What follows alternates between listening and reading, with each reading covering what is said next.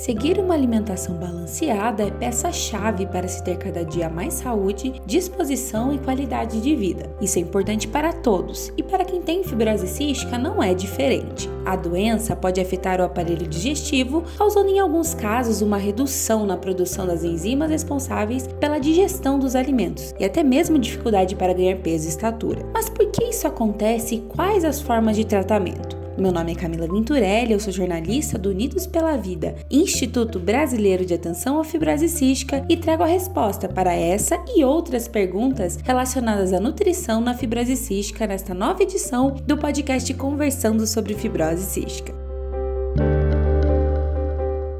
Para quem tem fibrose cística, o acompanhamento nutricional é um aspecto muito importante e que faz parte do tratamento contribuindo para a garantia de uma boa função pulmonar, melhora do estado clínico geral e prevenção da desnutrição. É fundamental que o estado nutricional das pessoas diagnosticadas com a doença seja avaliado de maneira regular por um nutricionista. O contato com esse profissional geralmente acontece nos centros de tratamento para a doença, por meio de consultas que podem ser semanais ou mensais, dependendo de cada caso. Quem explica mais sobre a atuação desse especialista na fibrose cística é a nutricionista do Instituto da Criança do Hospital das Clínicas da Faculdade de Medicina da Universidade de São Paulo, Lenícia Neri. O nutricionista é responsável pela negociação com o paciente para melhor oferta de energia nas suas refeições. É melhor ofertar energia com os acréscimos calóricos, como óleo, leite em pó, creme de leite, mas fazendo isso de maneira prazerosa, fazendo isso com que o paciente goste de comer. É muito importante incentivá-lo a cozinhar suas refeições, agregando calorias, mas também agregando sabor e alegria para toda a família. É bem importante discutir cada etapa com toda a equipe, mas também com os familiares do paciente, para que assim a gente melhore a adesão ao tratamento e sucesso e alegria para toda a família do paciente com fibrose cística.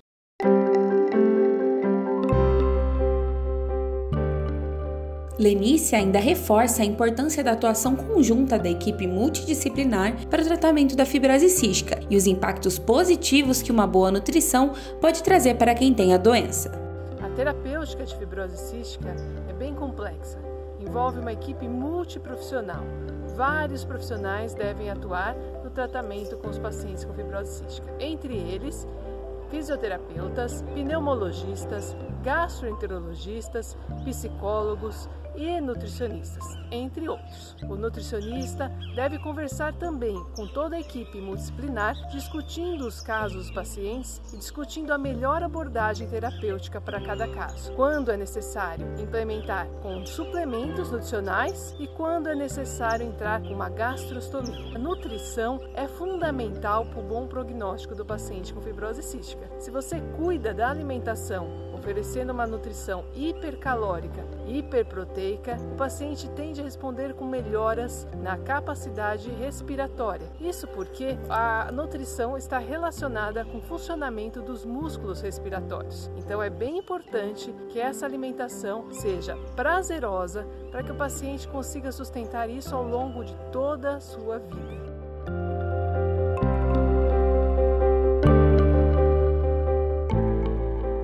Avaliação regular do quadro nutricional e indicação individualizada do tratamento recomendado para cada caso é fundamental e contribui para o crescimento e desenvolvimento do corpo, reduzindo os índices de desnutrição, estabilizando o quadro pulmonar, melhorando o estado clínico geral e ajudando no combate a infecções. Diversas terapias podem fazer parte da rotina de cuidados de quem tem a doença, como a suplementação vitamínica, a reposição de enzimas pancreáticas, a recomendação de uma dieta hipercalórica e hiperproteica e a nutrição especializada. A terapia de nutrição especializada é indicada para atender às necessidades nutricionais do organismo com o objetivo de melhorar o estado nutricional, resultando em um ganho de peso adequado e aumento da massa muscular. Mas quando ela é indicada para pessoas com fibrose cística? Quem explica é a nutricionista do ambulatório multidisciplinar de fibrose cística do Hospital da Criança de Brasília, José Alencar, Carolina de Azevedo Pedrosa Cunha nutrição especializada é indicada para pessoas com fibrose cística quando o paciente apresenta moderado ou alto risco de desnutrição. Isso pode ser avaliado pela redução dos índices antropométricos de peso e estatura nos últimos 2 a 4 meses ou mesmo pela manutenção de peso em crianças no período de 2 meses. Além disso, quando o paciente não atinge todos os requerimentos nutricionais com a alimentação oral, apesar do aconselhamento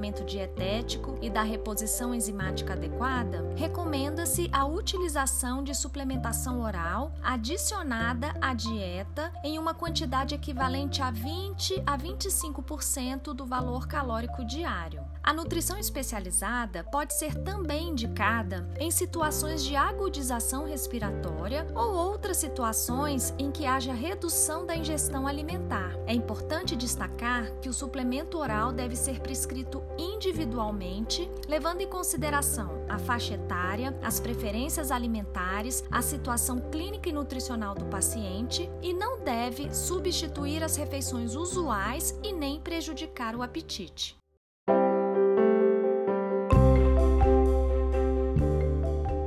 Na maioria dos casos, a suplementação deve ser feita entre as refeições ou antes de dormir, e é fundamental que as preferências individuais da pessoa com fibrose cística sejam levadas em consideração para melhorar a adesão ao tratamento. A nutricionista Carolina compartilha conosco alguns exemplos de nutrição especializada. Existem inúmeras opções de nutrição especializada disponíveis no mercado a seleção do suplemento oral deve ser realizada pelo nutricionista, que deve avaliar a composição nutricional do produto e a densidade energética, ou seja, quantas calorias o produto é capaz de fornecer. Caso necessário, pode-se utilizar módulos de macronutrientes para aumentar a densidade energética da dieta, como por exemplo os módulos de carboidrato, de proteínas ou gorduras. A forma de uso deve ser individualizada para os requerimentos do paciente, adaptada à idade e sempre respeitando a rotina e as preferências alimentares. Importante destacar que os suplementos orais têm um custo elevado. Porém, alguns estados e municípios oferecem estes suplementos regularmente aos pacientes com fibrose cística de maneira gratuita. Quando a alimentação oral associada ao suplemento hipercalórico é insuficiente para manter ou recuperar a nutrição do paciente fibrocístico, pode haver necessidade de implementar uma terapia nutricional via sonda nasogástrica ou gastrostomia, por exemplo, desde que haja consenso entre a equipe assistencial e a família do paciente.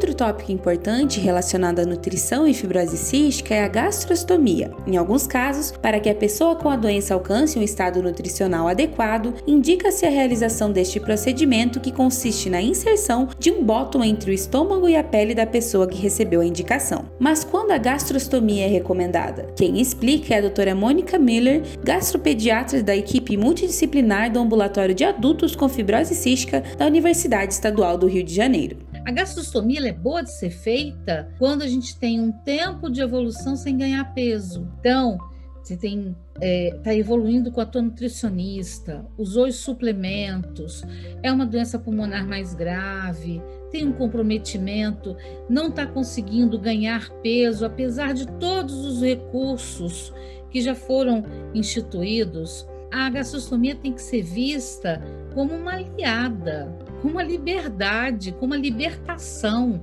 Na hora que você faz a gastrostomia, se a criança ficou resfriada e perdeu o apetite, você não vai ficar apavorada e nem vai ser aquela tortura com a criança de que tem que comer. Você tem ali uma forma de manter a nutrição, de manter ela alimentada, de fazer ela ganhar peso, de fazer com que a função pulmonar dela melhore porque o peso melhorou.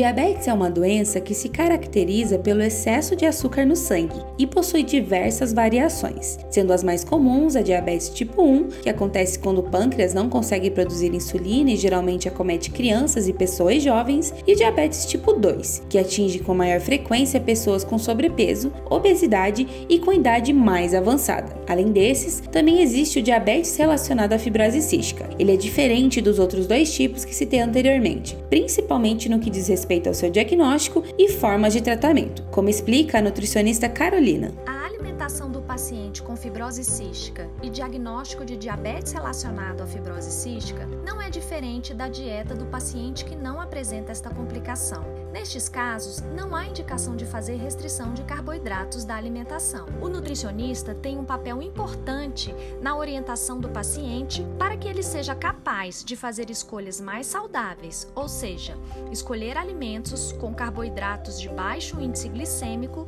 para o consumo habitual. Além disso, deve-se desencorajar o consumo de sacarose e alimentos com açúcares simples na rotina. A estratégia terapêutica de ensinar a contagem de carboidratos é uma boa ferramenta para o controle da glicemia, de acordo com as variações na ingestão de carboidratos, embora dependa do bom entendimento do paciente e dos cuidadores.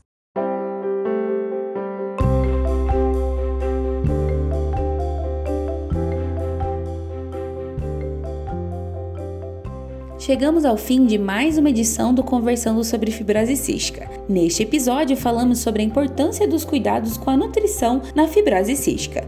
Aproveito para relembrar que as informações apresentadas neste podcast têm cunho estritamente educacional e, em hipótese alguma, pretendem substituir a consulta médica, a realização de exames ou tratamento médico. Por isso, em caso de dúvidas, fale com o seu médico. Agradeço a sua audiência até aqui e te convido a acessar unidospelavida.org.br/doe para fazer uma doação e fortalecer esse e outros projetos realizados pelo Instituto. A trilha deste podcast foi criada pelo Felipe Caldo. Eu te espero no próximo episódio do nosso podcast. Até lá!